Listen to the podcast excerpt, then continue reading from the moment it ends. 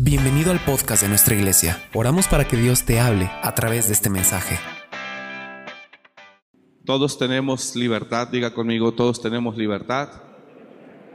Yo tengo libertad eh, de creer en lo que yo quiera, de vivir como yo quiera, desde luego sin, sin violar las leyes establecidas de manera natural.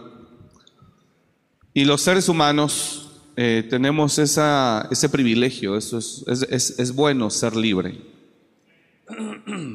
Recuerdo una vez que estábamos en Cuba, un pastor, uno de los pastores que iba con nosotros, bajó con otro pastor, ellos estaban en otra habitación. Eh, fuimos cuatro pastores, bueno, me acompañaron cuatro, tres pastores más y estábamos en dos habitaciones, dos y dos. Eh, llegando perdón, llegando a la actividad en la iglesia, eh, nos subimos a la habitación y uno de los pastores, o más bien los dos pastores que estaban en la otra habitación, Cristian y no recuerdo el otro pastor, o sí, bajaron a una tienda de conveniencia para comprar algo. Y cuando bajaron, eh, yo sé que por el acento, pues obviamente se dieron cuenta que eran extranjeros. Pero aún así, eh, cuando ellos llegan a la tienda y pagan, uno de ellos paga una, la cantidad de lo que compró, eh, pagó con un billete de 50 CUC. El CUC es una moneda cubana creada por ellos para que lo usen los extranjeros. La moneda cubana que usan los ciudadanos de Cuba es el CUP, pero ellos crearon el CUC. Entonces el pastor pagó con un CUC y era un billete de 50 CUC. Inmediatamente el cajero o la cajera dio aviso a la, policía que estaba ahí y lo abordaron y le dijeron que de dónde había sacado ese dinero.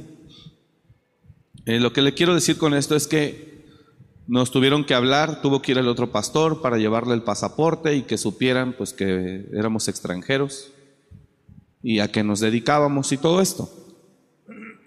Triste mirar, eh, triste mirar la persecución, el control, el control eh, que hay sobre los ciudadanos de la isla, incluyendo los turistas. Eh, conocemos un pastor un pastor americano, habla español, tiene su ministerio desarrollado en el norte, de, en el norte del país. Eh, es un evangelista. Él fue expulsado de Cuba porque cuando entró lo siguieron, lo encontraron predicando la palabra, evangelizando y lo expulsaron del país. Le dijeron tienes 24 horas para salir o vas a quedar preso. Es feo ser libres, es feo ser esclavos, perdón. Es feo ser prisioneros, es feo ser controlados. ¿Está usted de acuerdo o no? Hoy tenemos la libertad, ahorita salimos, usted va a comer a donde quiera, usted puede hacer lo que usted guste. Estuvimos en un confinamiento hace un año y también es feo, ¿verdad? Que todos teníamos que estar encerrados. La policía sí estuvo eh, haciendo operativos para preguntarle a la gente a qué había salido.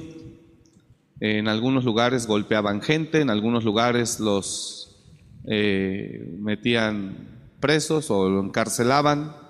Entonces es feo cuando una persona pierde libertad. Ahí tuvimos que llevarle el pasaporte al pastor, dijimos que pasa algo, es que esta moneda no es común aquí, porque la están usando? Pues somos extranjeros, fue la que nos dieron en la casa de cambio en el aeropuerto. Eh, ellos entendían eso, pero se miró ahí inmediatamente la, la, ¿cómo le podemos llamar? La persecución o la... Entonces, desde ahí nos dimos cuenta que eh, está siendo observado todo esto. El pastor evangelista lo sacaron del país eh, por el régimen de ese gobierno. Eh, es feo cuando el ser humano pierde su libertad. Entonces, agradecemos a Dios la libertad que tenemos. ¿Cuántos dicen amén, hermanos? Amén. Pero también está el otro extremo. Cuando dice la escritura que usamos la libertad como libertinaje. También está ese otro extremo, que usemos la libertad para no respetar a nadie, para no reconocer a nadie, y menos para obedecer a nadie. Y ese es el otro extremo. Eh, yo deseo ser y quiero ser eh, un prisionero, pero de Cristo, de su palabra. Y Cristo, todo aquel que quiera venir a Él, tiene que aceptar su gobierno. Todo aquel que quiere venir a Jesús tiene que aceptar su gobierno. Tengo libertad de creer o no creer, de ir o no ir, de estar o no estar. Todos tenemos esa libertad.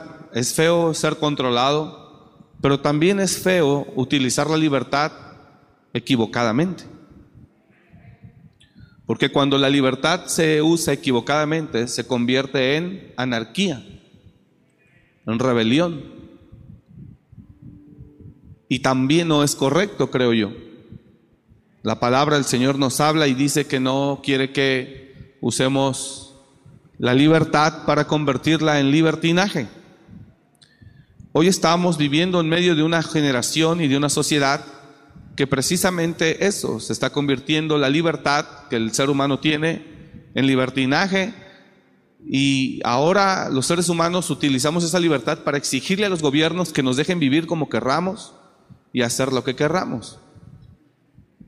Y yo creo que ahí ya tampoco es muy correcto. Eh, vivir en la libertad es bueno. Es bueno ser libres. ¿Cuántos dicen amén a eso, no? Es bueno ser libres. Hay lugares donde, donde no se puede. Una vez el año antepasado, un pastor amigo de Nicaragua venía al Congreso, fíjese, no sé si en junio o noviembre, venía al Congreso, ya había comprado vuelo, todo, y me habla y me dice, Pastor Omar, no voy a llegar porque el aeropuerto está cerrado. Aquí hay ahora conflicto político y social. El gobierno está oprimiendo al ciudadano. En Nicaragua, que tienen también un régimen parecido al de Cuba, el de Bolivia, el de Venezuela. Eh, y te das cuenta que es feo perder la libertad. Es feo no tener la libertad de ir a donde tú quieras. En ese tipo de países tú no puedes prosperar, tú no puedes crecer, todo le pertenece al gobierno, todo te regula el gobierno, todo te controla. No puedes trascender más allá. No puede Dios bendecirte porque el gobierno dice que eso está mal, porque si estás, si Dios te bendijo en medio de diez pobres, el gobierno, ese régimen dice está mal, tú tienes que estar igual que los diez pobres. Y es feo perder la libertad. Repito, pero también es más feo eh, usar la libertad para otros fines. Y con todo respeto, hay mucha gente que usa la libertad para manejarse como quiera, conducirse como quiera. Mira, hay gente que se siente tan importante que no respeta eh, la estructura organizacional de algún lugar a donde llega. Se siente tan importante que cree que puede romper eso, que puede manipular, que puede controlar. Hay gente que usa esa libertad y la suma poder, olvídese. Y los seres humanos de hoy usamos esa libertad para... Es bueno tener la libertad de creer en lo que tú quieras, de ir a donde tú quieras. Es bueno. Usted tiene esa libertad, es un regalo que Dios le dio. Diga el que está a su lado, somos libres. Dios nos dio ese regalo. Mire, Dios nos creó, pero no Dios nos creó, pero no nos obliga a estar con él. Dios te creó y tú decides si crees en él o no, si lo sigues a él o no. Tú crees, tú decides si crees en su palabra o no. En la Biblia mucha gente ignoró a Jesús cuando Jesús andaba sobre la tierra. Mucha gente ignoró a Jesús. Mucha gente no respetó a Jesús. Mucha gente, es más, mucha gente de los tiempos de Jesús de hace dos mil años, Jesús vino, murió, resucitó y la gente en su vida. Ellos no, pues, son los aleluyos, ellos allá. Es bueno ser libre. Y Dios nos dio ese regalo, hermanos, el, el, regalo de ser libres.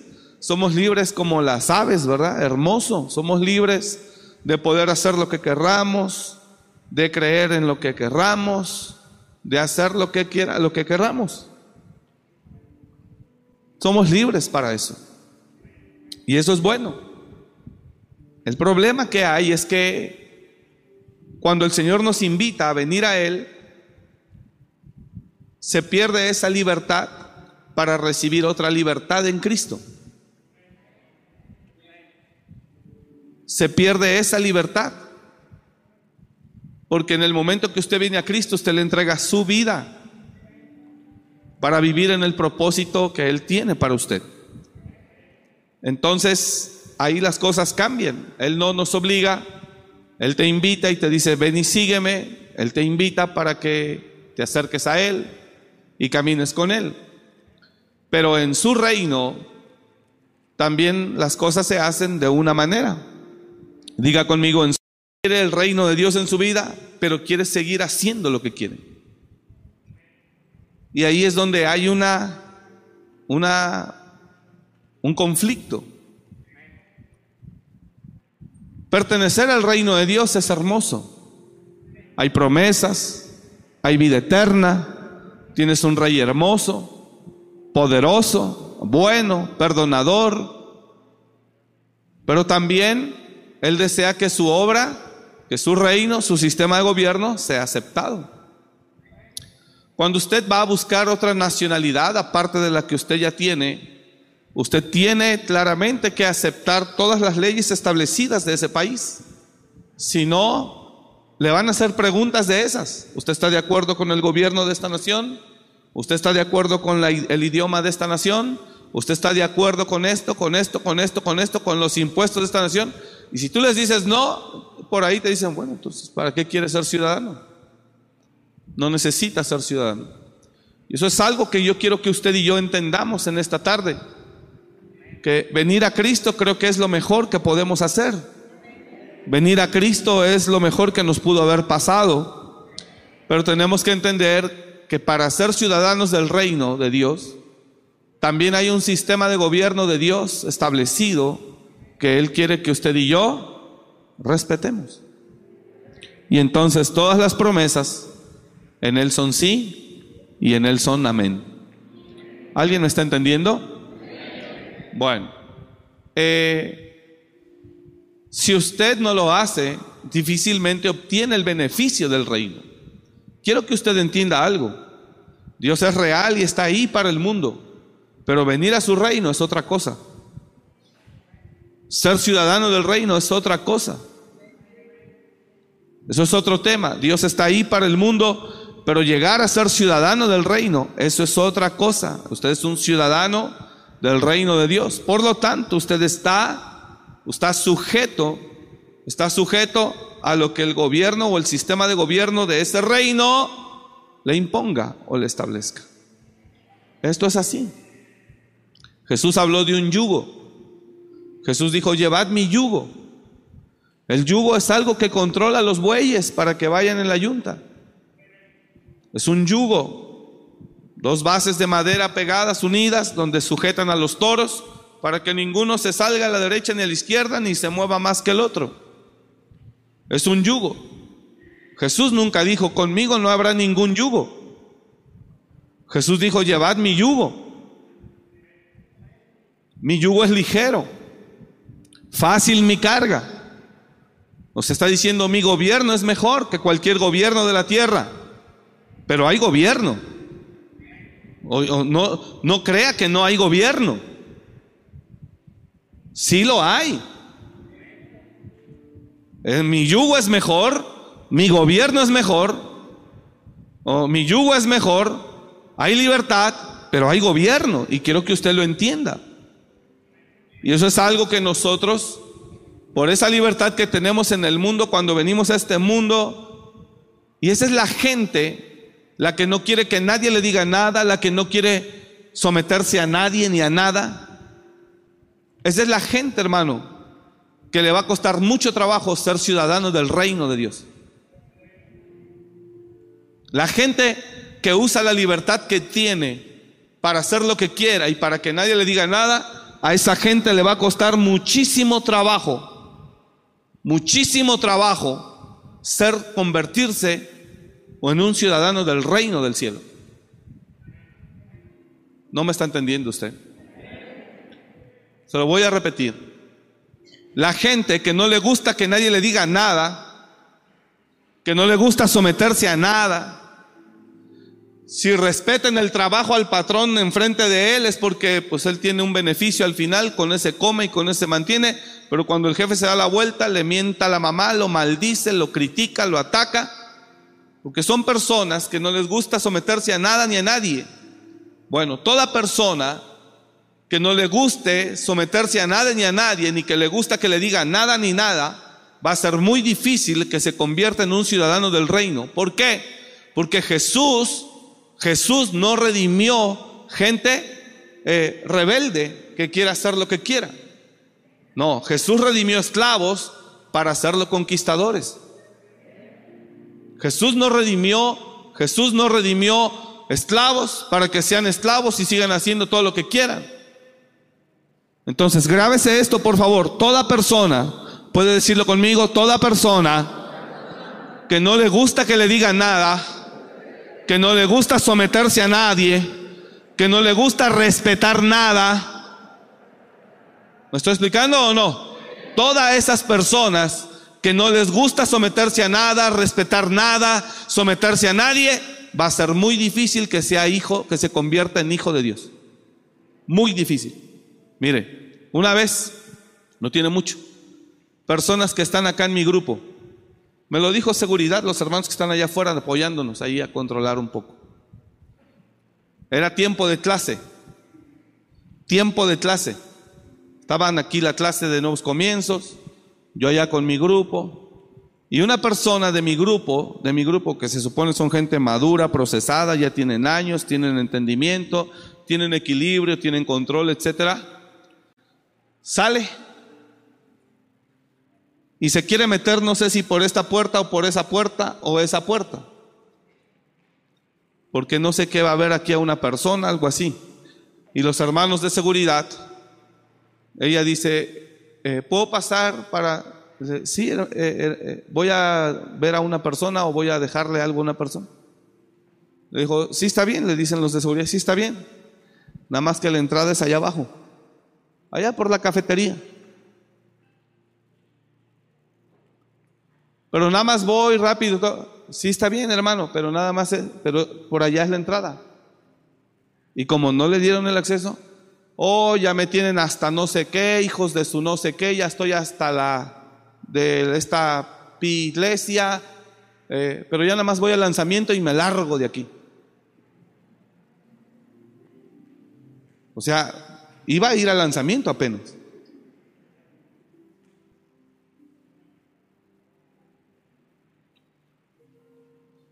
¿Cómo puedes ser ciudadano del reino de Dios cuando eres una persona que te gusta seguir haciendo lo que quieres y si no lo hacen y si no te dejan hacer lo que quieres, te enojas?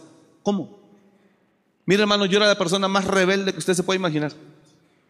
¿Quiere que le diga cómo Dios me trató? Yo era bien soberbio, bien rebelde. No había aeropuerto cuando yo empecé a viajar que no me parara la policía. No había aeropuerto que no me parara. No había aeropuerto que no me parara la policía. ¿De verdad? No hacía nada, nomás de verme. Nomás de verme, de verdad. Y Dios me puso unos tratos a trabajar con mi soberbia, con mi altivez.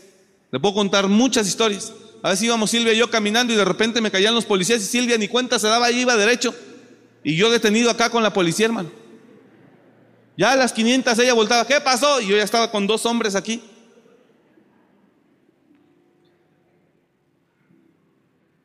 Y me dieron unos tratos para que aprendiera gobierno. Pasaba yo a checar pasaporte, pase de abordar, para ir al andén, para subir al avión, y se me aparecía, bueno, hasta saliendo de México. Una vez me sorprendí muchísimo. Saliendo de México, no me acuerdo para dónde íbamos, y para Colombia, no me acuerdo para dónde íbamos. Y, y se me aparece una policía federal. Buenos días, señor. Bien amable ella. Y ya, ¿qué tal? Buenos días, ¿cómo está? ¿No le dijeron? Le dije, no, que usted fue seleccionado para una revisión exhaustiva. Acompáñeme, por favor.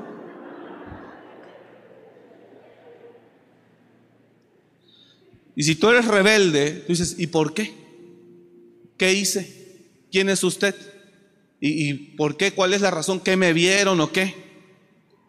No, hermano, o sea, nomás así. Y las primeras veces yo sentía que se me paraban los pelos y que por dentro algo pasaba. Ya las segundas veces, sí, no se preocupe, pásenlo.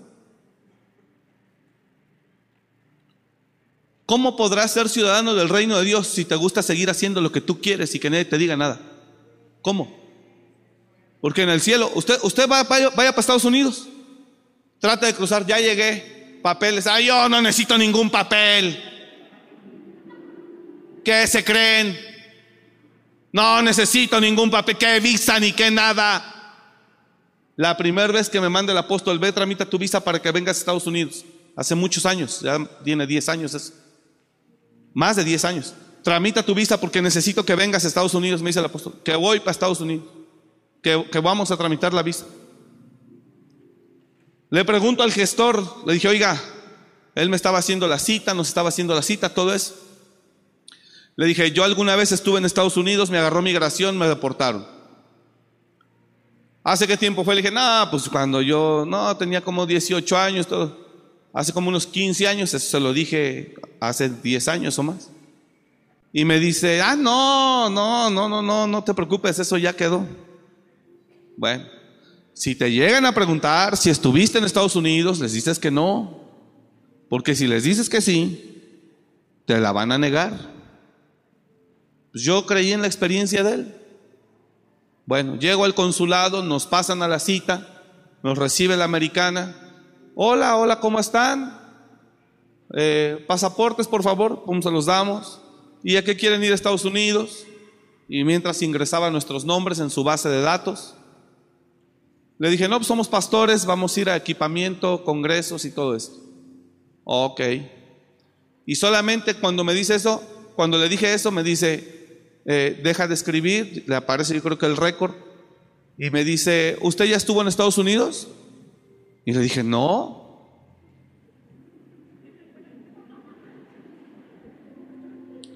¿Seguro? dije, no. Que agarra los pasaportes, que los cierra y que me los avienta por la ventanilla. Dice, negada su visa. dije, ¿por qué? Así en un minuto me mandó a la fregada la señora.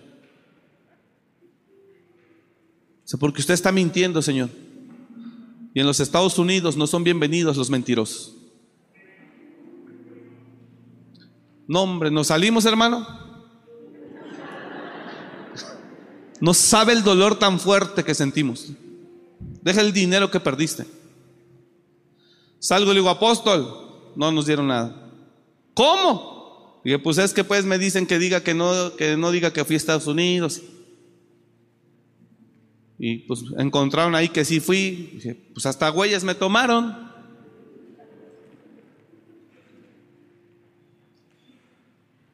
Si en Estados Unidos no son bienvenidos los mentirosos, que no es reino de Dios, imagínate en el reino.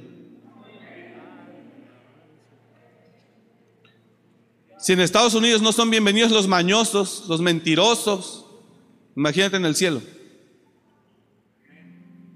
Entonces, señores, recibir a Cristo es una cosa, ser ciudadano del reino es otro nivel. Mire, hermano, muchos latinos e hispanos en Estados Unidos nos llevamos el mismo comal, la misma olla, la misma virgen. Nos llevamos todo para allá. En Estados Unidos todo te lo tiran. Aquí no, aquí no, aquí no. Trate de pasar comida para allá. Para que vea cómo se la agarra. Dice, no señor, aquí no puede entrar esta comida, vamos.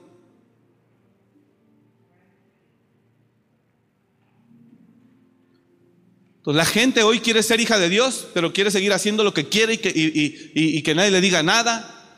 ¿Cómo, ¿Cómo cree? Quiero ser hijo de Dios y ciudadano del reino por la promesa, por la vida eterna, por la protección, por ser hijo suyo. Mas a todo el que creyó le dio la potestad de ser hecho hijo de Dios. Quiero ser ciudadano, pero si en Estados Unidos no me dejaron pasar por mentiroso, y mira que Estados Unidos fue fundado en el cristianismo.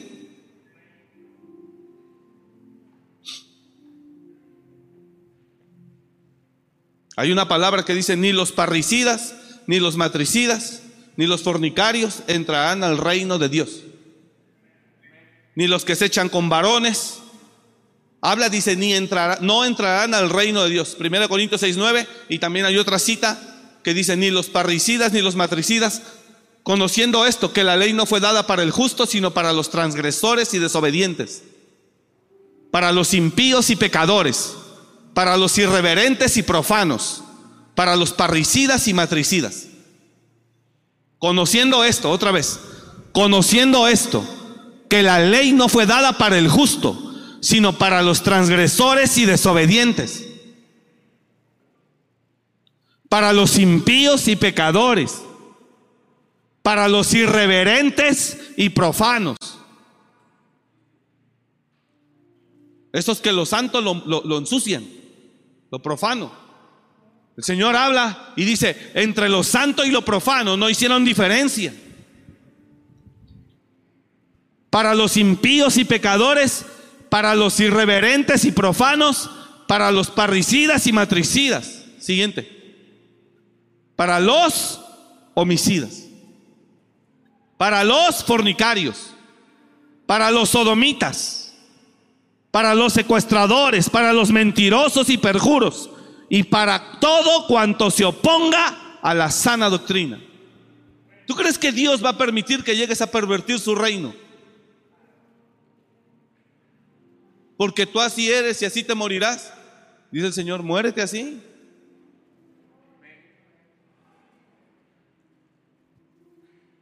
Iglesia, yo le enseño hoy, hay un gobierno de Dios. El reino de Dios está basado en un sistema de gobierno que ni usted ni yo lo podemos violentar. ¿Alguien está entendiendo esto hoy? Ahora voy a ir a Lucas donde le dije, porque lo que le quiero enseñar en Lucas es cómo Jesús les empieza a hablar por parábolas y los discípulos les dice, ¿para qué les hablas por parábolas a la gente si no entienden nada? Y Jesús dice, por eso mismo, porque no quiero que entiendan, ni vean, ni oigan, para que se salven y para que yo los salve, porque no los quiero como ciudadanos del cielo.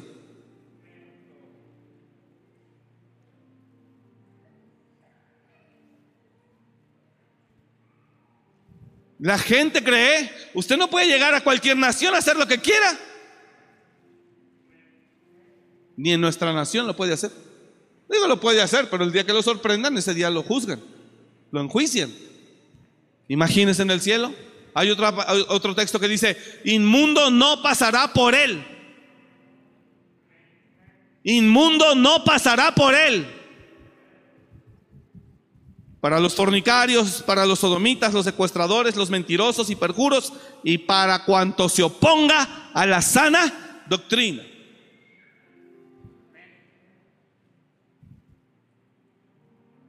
Y habrá allí calzada y camino, y será llamado camino de santidad.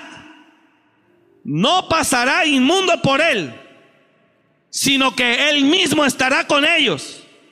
El que anduviere en este camino, por torpe que sea, no se extraviará. Respetemos el gobierno de Dios, amados. Con todo respeto, quiero que entienda que una iglesia en la tierra es, una- es un consulado del reino. Es un consulado del reino, hermano, y tenemos que dar, no ser irreverentes a ello. Pero le repito, toda persona, toda persona que está que ha usado la libertad que Dios le dio para hacer lo que quiere, es una persona que no sabe cuánto trabajo le costará convertirse en un ciudadano del reino de los cielos. Ese era yo. y ver a ver qué tratos me pusieron. Mire, hermano, una vez viajamos de Estados Unidos a Tel Aviv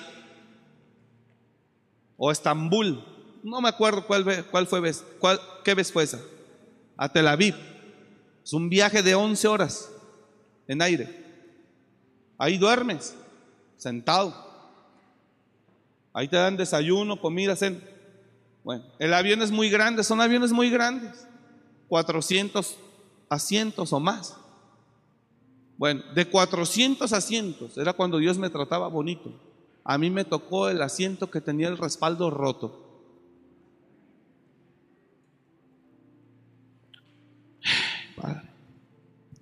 Entonces, usted se recargaba, si usted se recargaba en mi respaldo, se movía horrible mi asiento. Bueno, no, era un trato. Vamos a trabajar la soberbia, hijo, para que pueda entrar al reino de los cielos. Bueno. Y un judío venía atrás de mí. Eso se levantan a orar cada tres horas. Bueno, cada vez que se levantaba, se agarraba de mi respaldo para levantarse porque el Señor estaba grueso. Y cada vez se apoyaba en mi respaldo para ponerse de pie. ¿Sí me está entendiendo o no? Y cuando él se levantaba, me hacía así y así. Y así empezó la noche. Eh. Se volvió a sentar, se agarró para acomodarse y dejar caer toda la carrocería. Y también, órale. Eh. Dos, tres horas después se vuelve a levantar y otra vez y órale. Así me trajo, hermano. Una de esas ya cansado, dos, tres de la mañana, me quedo dormido, yo iba en pasillo, se me abre la rodilla un poquito y la sobrecargo viene con el carrito. Yo dormido y me pega en la rodilla, ¡pum! Se detuvo el carrito. Ahí le hablé hebreo a la mujer porque eh, el, el avión era de Israel y le hablé hebreo, le dije, hija, no, me puso, hermano. Antes de, ese, de esa situación del golpe, antes de esa situación del golpe, ah, no, pero me asomo y veo al apóstol Pedro Cantú y el Señor acostado en cama, primera clase. Y yo mirándolo acá diciendo, hijo, no, yo nomás. No pasa nada. Antes de eso le dan de comer, como era un avión israelí, Primero le dieron de comer a la chusma. Sí, señor. No al revés. Primero les dieron de comer a ellos. Puro judío ortodoxo. Y nosotros como el chino mirando nomás. Y bueno. Cuando ellos terminan de comer, cuando ellos terminan de comer, entonces ya pasan a ofrecerle a todos los, el resto del mundo que va ahí pollo, beef, chicken. Bueno, a mí ni me preguntaron, no me dieron de comer. Y después el carrito me pega. Y después golpeándome así en el asiento, hasta que me paré, le dije, no sé qué le dije, pero le dije, oiga, ya estuvo pues, ya me pegó, el asiento no sirve, no me dieron de tragar, ¿qué, qué, tienen pues con uno o qué? Medio me entendió, medio me entendió. Tú hablas ahí inglés y portugués también, no sé qué otro hablas. Y medio me entendió y me dice, ah, el asiento, que no sé qué. Dije, sí, ya, no se preocupe. Y que me hace el change, ahorita me va a hacer el cambio. Y que me manda hasta el fondo del avión, hermano. Con dos niños chillones aquí, hermano, pero a todo lo que daban.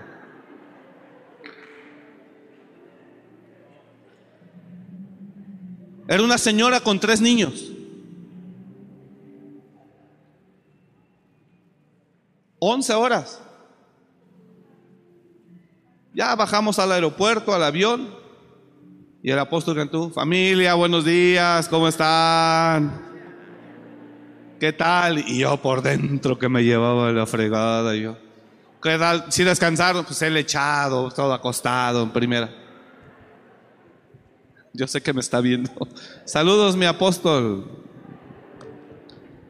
No, es que una hermana empresaria de ellos le sembró a ellos primera clase, pero todos íbamos parejos. Y ya yo le di, ya siempre juego con él, digo, usted saludando y yo sin dormir, parezco mapache de los ojos, todo desvelado y sin comer.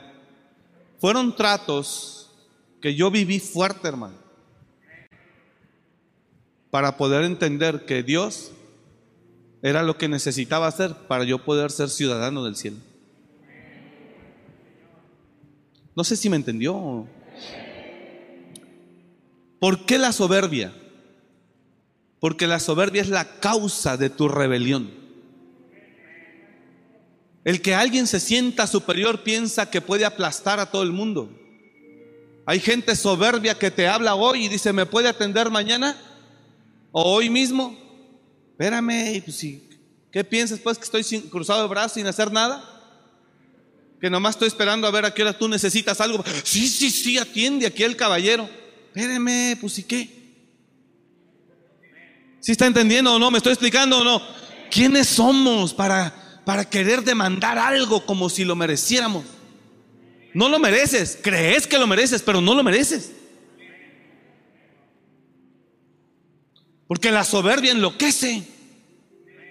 La soberbia te hace tener un mayor concepto de ti mismo que el que debes tener. Cuando la misma Biblia dice eso, nadie tenga mayor concepto de sí mismo que el que debe tener, sino piense de sí con cordura.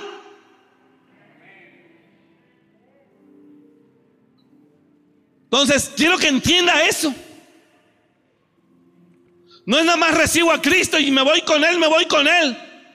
Mire, para que usted aplique para la ciudadanía norteamericana, usted tiene que estudiar libros, conocer las leyes, desarrollar el idioma, aprender cómo usted quiere ciudadanía y ni el idioma habla.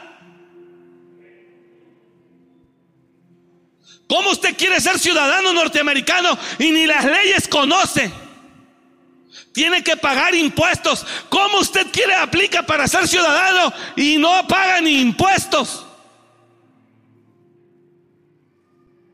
Y tengo aquí un récord de usted que viola las leyes de tránsito, las, leyes civiles. ¿Cómo quiere que le dé? Antes voy a llamar a migración para deportarlo.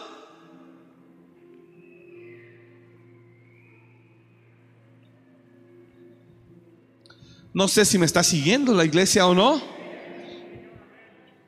Ser ciudadano del reino no es cualquier cosa, pero tampoco es fácil. Y a mí Dios me tuvo que tratar. le puedo hablar de muchas formas, de muchos lugares, pero cuando nosotros, o Dios me llamó para empezar, nos llamó para empezar a viajar y llevar palabra a otros lugares, eso me pasó, hermano. y me trataban mal. Me trataban, mira, apenas venimos de Colombia, ¿cómo estaba mi maleta? Apenas venimos de Colombia. Entrando a Estados Unidos una vez, bueno, a mí me la desbarataron toda, le metieron la de Silvia ni la tocaban, nomás la mía. Venimos de Colombia todo volteado. Le dije, mira, ve cómo manipularon mi maleta. Me metieron un cuarto una vez viniendo de Honduras a Estados Unidos con el apóstol Pedro, que me detienen y me llevan. ¿por qué usted viaja con esto y esto y esto? Le dije, no, señor, mira así, y esto y le... No, no, no, cosas que te tratan. Pero ¿sabes para qué? Para que le bajes a tu soberbia. Porque el soberbio no entrará en el reino de los cielos. ¿Por qué la soberbia? Escuche. ¿Por qué la soberbia? Porque la soberbia hace sentir al hombre lo que no es. Y por eso, porque se cree lo que no es, piensa que todo el mundo está a su servicio, que puede pasar por donde quiera a la hora que quiera, pisotear todo sistema de gobierno donde quiera que vaya. Mire, una vez veníamos de Cancún hacia Ciudad de México y un hombre se subió medio tomadillo y le pide a la sobrecargo porque hay un servicio de bebida y todo eso, y, a la carta tú puedes pedir con cargo a la tarjeta. Y el hombre pide una cerveza, esa fue cortesía, pero después, señorita, toca el botón, llama a la sobrecargo, dígame, necesito que me venda, que me dé otra cerveza. Eh, ya tiene costo, señor. No le estoy preguntando si va a dos asientos de uno. Sí, sírvamela. Bueno, fue y se la trajo, pum, se la sirve. Y le vuelve a pedir otra. Y él iba en su fiesta de Cancún acá, no sé si son dos, tres horas, no recuerdo. Él iba en su fiesta y que pide otra y que le dice, no señor, ya no le podemos dar más licor. Pero no se lo estoy pidiendo regalado, cóbremelo. No se trata de eso, Señor. Pues ¿qué piensan? Que no sé qué. Señor, le pido que guarde compostura porque si no va a tener problemas llegando a Ciudad de México. No me esté amenazando. Ay, papá. Que aterriza el avión en Ciudad de México. Que abren la puerta. Los primeros que entran son tres policías. ¿Quién es la persona que estaba? Fulano de tal le dicen sobre el cargo. Ok, acompáñenos por favor. Usted está en zona federal. Zona, no puede usted hacer lo que quiera. No, hombre, se le quitó hasta el briago ahí. Tienes que entender que no somos nada más allá que un sistema. Diga conmigo, no soy más que un sistema. Tengo que respetar el gobierno en tu casa, tengo que respetar tu negocio y tengo que respetar las leyes de mi ciudad. Porque no soy más que un gobierno. No soy más que nadie. Respete. Respetemos. Porque todo lo demás es pura soberbia. ¿Alguien me está entendiendo eso? Todo lo demás es soberbia.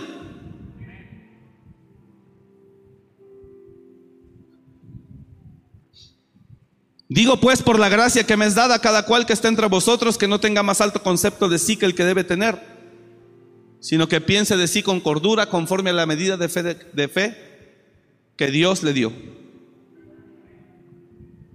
Primera Corintios 6:9. ¿No sabes que los injustos no heredarán el reino de Dios? No dice salvación, dice reino de Dios. ¿No sabéis que los injustos no heredarán el reino de Dios? 1 Corintios 6:9. No erréis. No erréis. Ni los idólatras, ni los fornicarios, ni los adúlteros, ni los afeminados, ni los que se echan con varones, ni los que se echan con varones, siguiente verso, ni los ladrones, ni los avaros, ni los borrachos, ni los maldicientes, ni los estafadores heredarán el reino de Dios. Entonces, para usted entrar. Mire, hemos ido a lugares donde comen sentados en el piso. Comen sentados en el piso. Una vez cruzamos de, a un país árabe llamado Jordania y entramos al baño del aeropuerto, del cruce fronterizo. No hay taza. Y yo dije, bueno, ¿y aquí qué? No hay tazas, hermano. O sea, hay una taza, pero está enterrada al ras del piso. O sea, la gente allá literalmente se levanta el asunto, las naguas, se levanta el vestido, lo que los hombres también traen así vestimenta. Y órale. Le dije, no, pues eso es de aguilita. Lo conocen en mi pueblo como de aguilita. Y yo quería orinar y dije, ¿cómo así? No, no, no. Y yo, no, pues a ver si latino. Yo, a ver, estaba yo. Está raro ahí, pero son sus leyes, son sus formas. Y que usted tiene que, mientras esté ahí, respetar. Entonces, Dios quiere que usted vaya a su reino, que sea parte de su reino. Diga el que está a su lado, Dios quiere que seamos parte de su reino.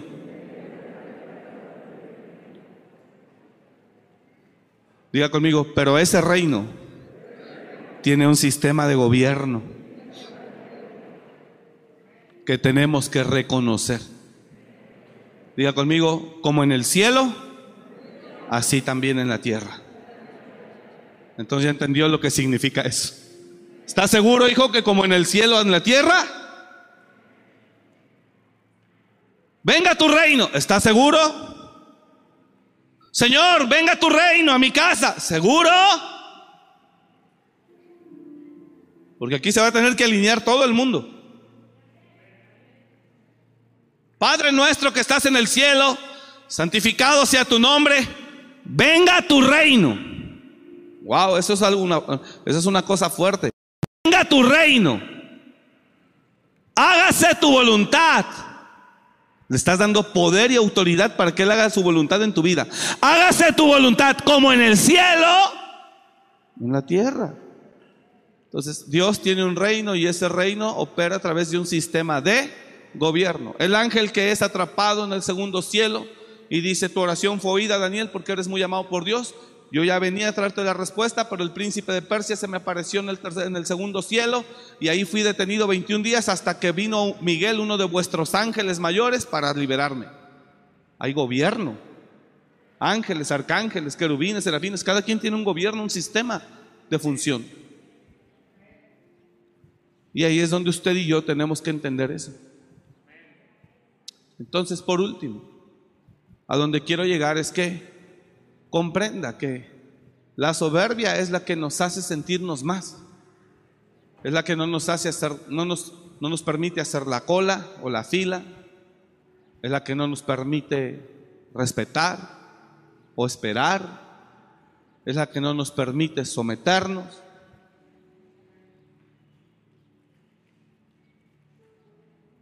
¿De verdad? Y es la que nos hace tener un concepto mayor. Entonces, es feo ser controlados, como ya le mencioné, pero también es más feo usar la libertad para hacer lo que quiera y que nadie me diga nada. Porque si así crees vivir, al reino no entrarás. No sé si me expliqué. Porque es hermoso ser libre. ¿Cuántos dicen amén? Yo ya termino. ¿Cuántos dicen amén? ¿Es hermoso ser libre? ¿Sí o no? Mire hermano, ahorita usted tiene libertad para ir a comer donde quiera. Digo, según le alcance pues, pero usted puede ir a donde quiera. Puede hacer lo que quiera. Si quiere se va a su casa, se rasca la barriga toda la tarde. Qué bueno. Usted es libre. Disfruta esa libertad que tenemos. Amén. Pero no permitas que esa libertad que tienes se convierta en una prepotencia o en una soberbia que quieras pasar por encima de todos. No es así. No es así, hermano. No permita que esa, esa libertad se convierta en que ahora yo hago lo que quiera y a mí nadie me tiene que decir lo que tengo que hacer, quién se cree que se mete a mí, conmigo, esto. Porque con esa mentalidad no entrarás al reino de los cielos. No sé si quedó claro. Con esa mentalidad usted no entrará al reino de los cielos. Y no permita que eso lo domine.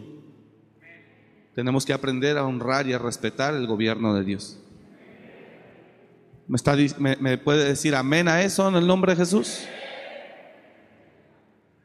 Entienda que entrar al reino y hacerse ciudadano hay que aceptar su gobierno. Jesús mismo nos dio clases de eso. Dijo, no hago lo que quiero, sino lo que el Padre me envió, eso hago. Yo le invito para que seamos humildes. A mí Dios me tuvo que tratar, hermano, de muchas formas de muchas. Y esas son las formas en las que cálmese. Y créame que nunca tomé una actitud ahí, pero Dios sabía lo que había en mí, que había que sacar. Y Dios provocó que saliera. Vámonos, que se vaya eso. ¿Sabe que Israel era tan rebelde y tan soberbio que los hizo pasar tres días sed en el desierto? Dijo, para que salga lo que traen. Y después de tres días que la nube no se paraba, traían sed ahí maldijeron, ahí renegaron, ahí se quejaron. Dijo Dios, ahí es lo que estoy viendo, si habrían de hacer o no lo que les diría. Y Dios me hizo libre. O esa parte me ayudó a entenderla. Diga conmigo, hay un gobierno para todo. Y la libertad que te dio Cristo no es para pasar por encima de cualquier gobierno. No es para pasar por encima de ninguna casa, de ninguna familia, de ninguna persona. Tenemos que respetar cada casa. Puede decir amén, dele un aplauso a Dios, si puede hacerlo, hágalo. Respetemos el gobierno. Respetemos el gobierno establecido en cada lugar.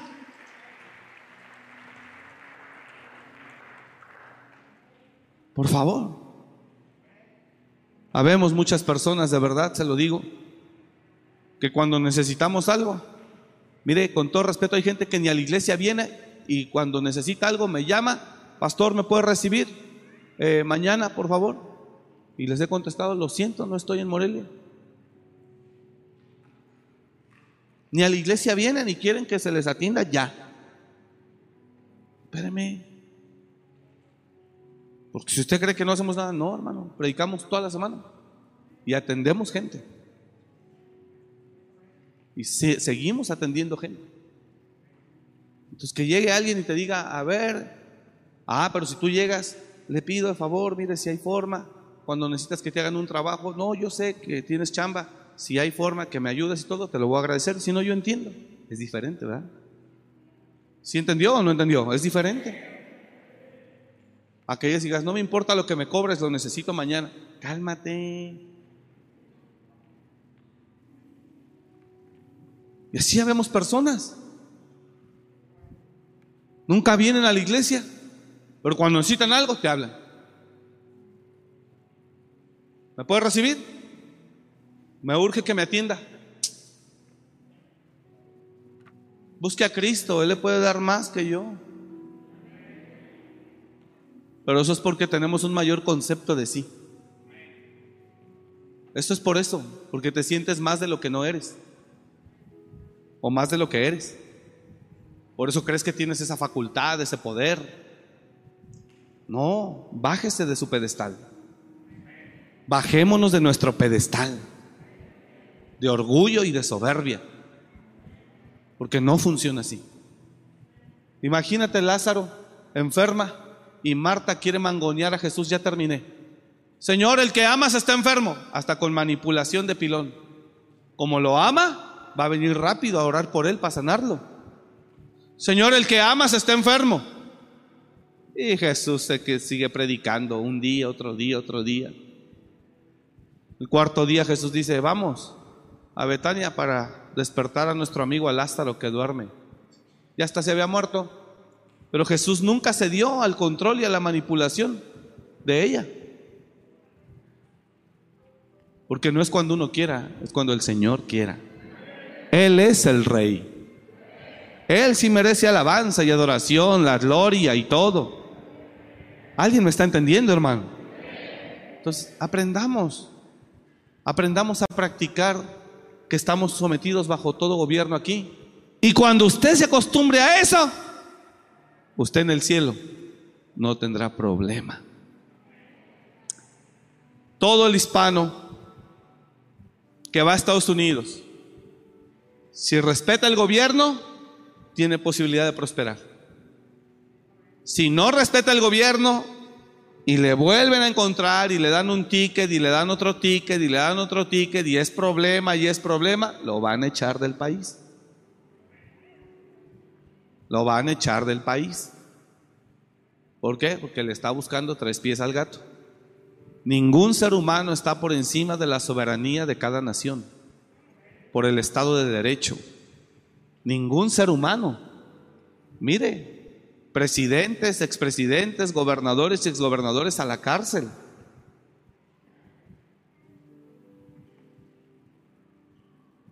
Todos estamos sujetos a un gobierno. Señor, ayúdanos en el nombre de Jesús.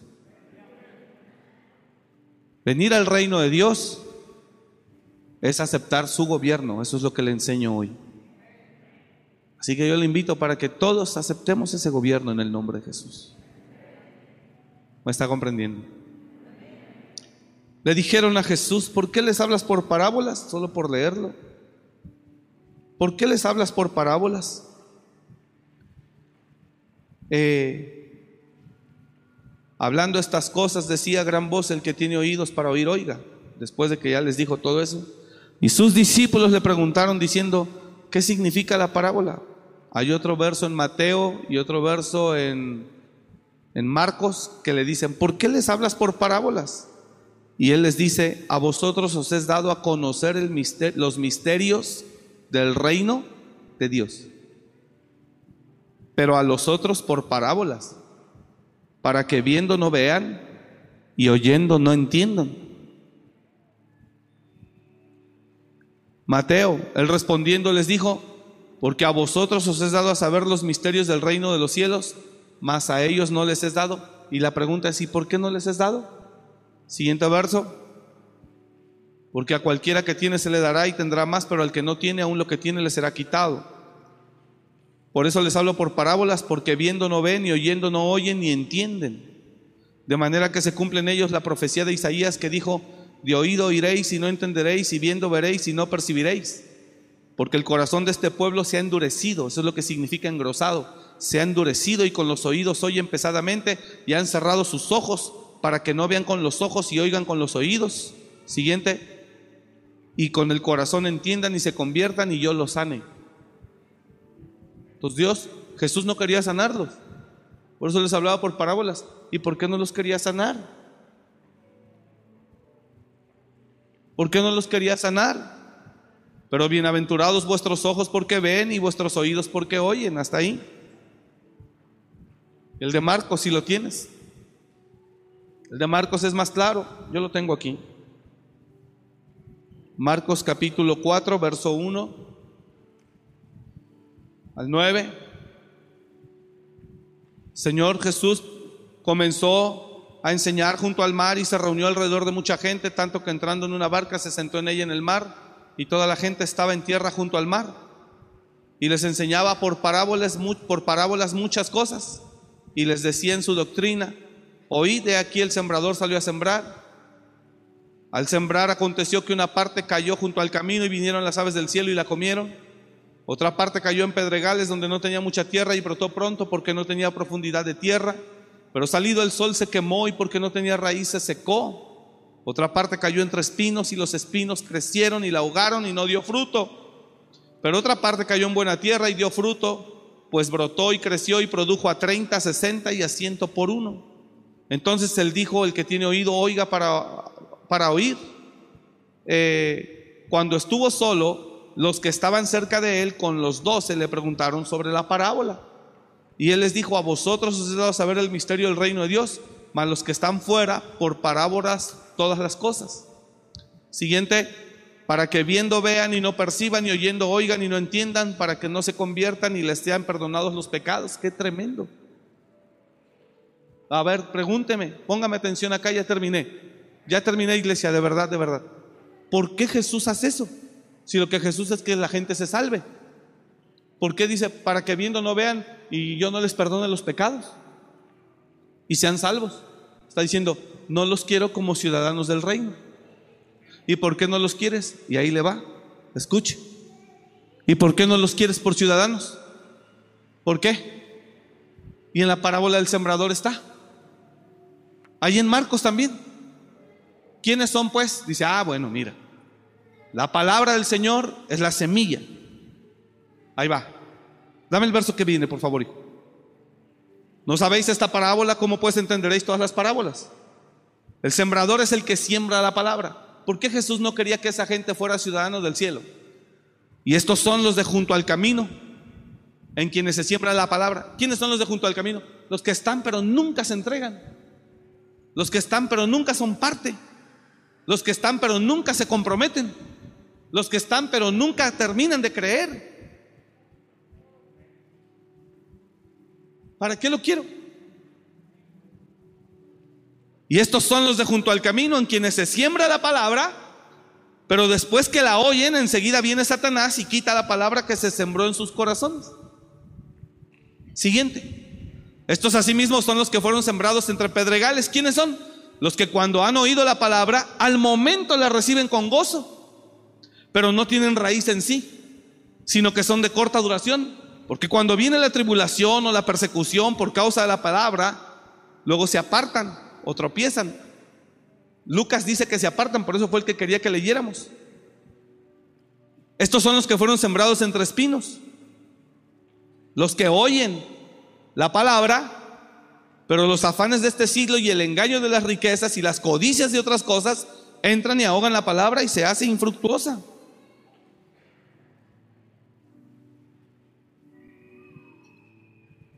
En Lucas es más clara.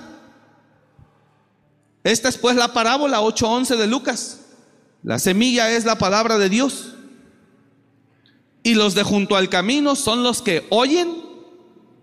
Y luego viene el diablo y quita de su corazón la palabra para que no crean y se salven. Porque usan su libertad para decir, ah, eso es puro choro, pura mentira, pura manipulación, solo quieren mi dinero, tu dinero, no vayas, ¿a qué vas? Usted tiene la libertad para usarla como quiera. 13. Los de sobre la piedra son los que habiendo oído, habiendo oído, reciben la palabra con gozo. Pero estos no tienen raíces. Creen por algún tiempo. Creen por algún tiempo. Y en el tiempo de la prueba se apartan. ¿Cuánta gente no volvió a Cristo después de la pandemia? 14.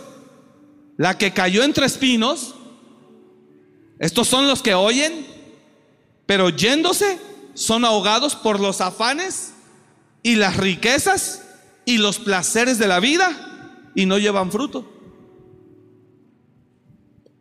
Mas la que cayó en buena tierra, estos son los que con corazón bueno y recto retienen la palabra oída y dan fruto con perseverancia. ¿De cuáles es usted? Ahora, ¿por qué Jesús a esas personas que ya los había identificado, si está entendiendo o no? Dijo, a estos se les olvida la palabra. A estos cuando vienen las pruebas se apartan. Y estos la reciben con gozo y dicen, amén, ya voy a ser buen cristiano. Pero salen y los afanes, las riquezas y los placeres de la vida los sacan. ¿Para qué le habla a este tipo de gente los misterios del reino de Dios? ¿Para qué? Para que viendo no vean, oyendo no oigan, no entiendan y yo los sane. Por eso les hablo por parábolas. Mas a vosotros, los discípulos, a ustedes sí les es concedido saber los misterios del reino. Jesús ya conocía a su gente. Él ya sabía qué tipo de gente es la que se congregaba con él. Y era mucha gente que decía en la iglesia, amén, aleluya, pero cuando se iba para allá, los afanes de este mundo, los placeres de la vida y las riquezas, lo sacan. ¿Se imagínese el riesgo tan grande para poder ser ciudadanos del cielo? Hay un gobierno que Dios quiere que usted retenga y que podamos permanecer en él en el nombre de Jesús. Dios tiene también riquezas, hermano, pero que vengan por añadidura no que sea esa la prioridad. Amén. Entonces, aprendamos que venir a Cristo hay un gobierno también. Y tenemos que honrarlo, tenemos que respetarlo. Póngase de pie, por favor. Tenemos que honrarlo, respetarlo. Señor, ayúdanos en el nombre de Jesús.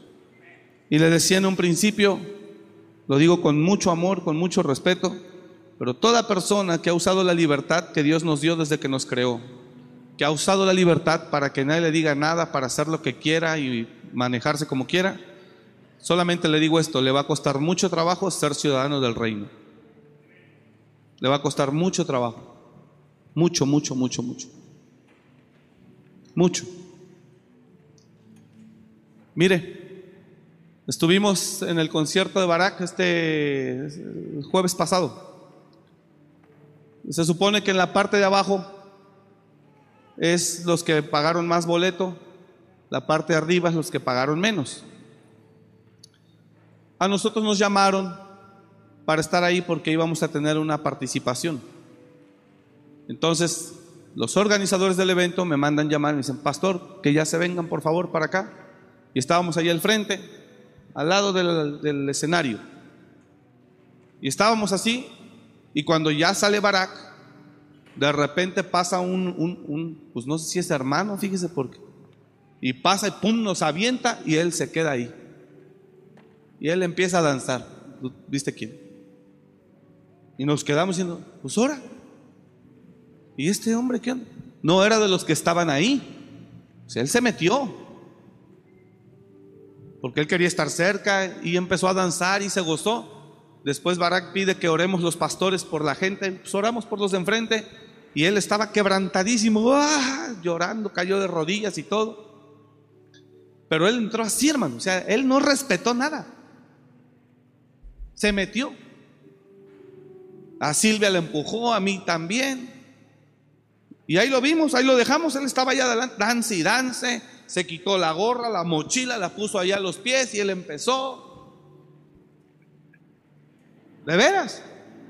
Bien gozoso. Ya en la adoración del concierto, eh, el hermano, el, este, el, salmista, el adorador dice, oremos por, los pastores, pastores, ayuden a orar por los hermanos.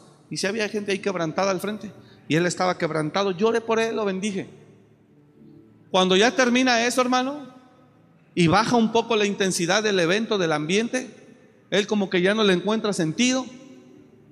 Yo lo vi, yo lo estaba observando, estaba delante de mí, y yo lo vi, y él ya no le encontraba sentido, ya como que ya se le quitó la emoción de ver a Barak cerca. Y ya después yo vi cómo se agacha, agarra su gorra, se la pone, se monta su mochila, se queda, se voltea y con permiso, y se va. Ni siquiera esperó a que terminara.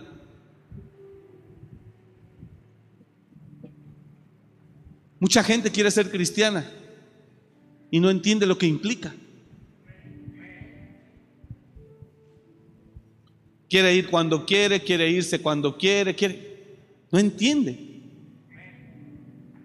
Son personas que usaron su libertad afuera desde que Dios nos aventó a este mundo, nos trajo a este mundo para hacer lo que querramos. ¿Sí me está entendiendo o no? Pero ya cuando vienes a este mundo, perdón, cuando vienes a Cristo, tienes que entender que ya no es así. Tienes que aceptar el gobierno de Cristo en tu vida. Su yugo es fácil y ligera es su carga. En esta iglesia, perdóneme, pero no cualquier persona puede servir. ¿Tiene que ser muy santo? No, no tiene que ser santo ni perfecto. Solo tiene que entrar por el mismo proceso que entramos todos. No cualquiera. Si usted me dice, ¿cualquiera puede ser diácono? Sí, si pasa el proceso. Con gusto. ¿Por qué? Porque hay un gobierno. No cualquiera puede predicar. ¿Por qué? Porque hay un gobierno. Entonces, ser ciudadano del, Dios es, del reino de Dios es más de lo que usted y yo creemos. Pero tan sencillo como respetar los gobiernos establecidos en las naciones. Si usted respeta, si usted respeta su ciudad, ¿qué problema tendrá con la autoridad? Ninguno. Ningún problema tendrá, porque usted respeta. Pero para los irreverentes, para los profanos, para eso sí. Entonces yo le invito para que no solo tenga a Cristo en su corazón, sino que también el Señor sea dueño de toda su vida y que Él nos enseñe cómo andar. Amén. Señor, bendigo tu nombre y te doy gracias por cada uno. A lo mejor no lo enseñé de la manera más docta, Señor, pero quise explicarme para que ellos comprendan. Te pido que los que hayan comprendido la palabra comprendan el propósito de ella. Que todos reconozcamos que nos amas, que somos tus hijos, pero que también hay un gobierno tuyo al cual tenemos que reconocer. Gracias Padre, te alabo, te bendigo, te doy la gloria y bendecimos a cada familia que está presente, los que están conectados. Gracias Señor, te ruego que esta palabra quede grabada y escrita en sus corazones y que toda rebelión en la que nosotros nos manejamos en el mundo muera a los pies de Cristo en el nombre de Jesús. Que toda soberbia en la que nos conducimos en el mundo muera a los pies de Cristo en el nombre de Jesús. Y que todos entremos, Señor, como uno solo. Gracias, Padre. Recibe la gloria en esta tarde. Bendigo a tu iglesia en el nombre de Jesús. Y te pido que tu amor nos llene y nos abrace. Y que esta semana que comienza, cada uno de ellos vea tu mano y vea tu favor. En el nombre de Jesús, por favor, bendícele, ábrele puertas, multiplícalo. Y que Él vea, Señor, tu mano hermosa a su favor. Gracias, Padre, te damos la gloria, te honramos y te bendecimos en el nombre de Jesús. Señores, Señor, a quien diezma ofrenda, por favor bendice su semilla y multiplícale que Él vea tu mano en el nombre de Jesús. Amén. Gracias. Que Dios le bendiga y que tenga una excelente semana. Descanse.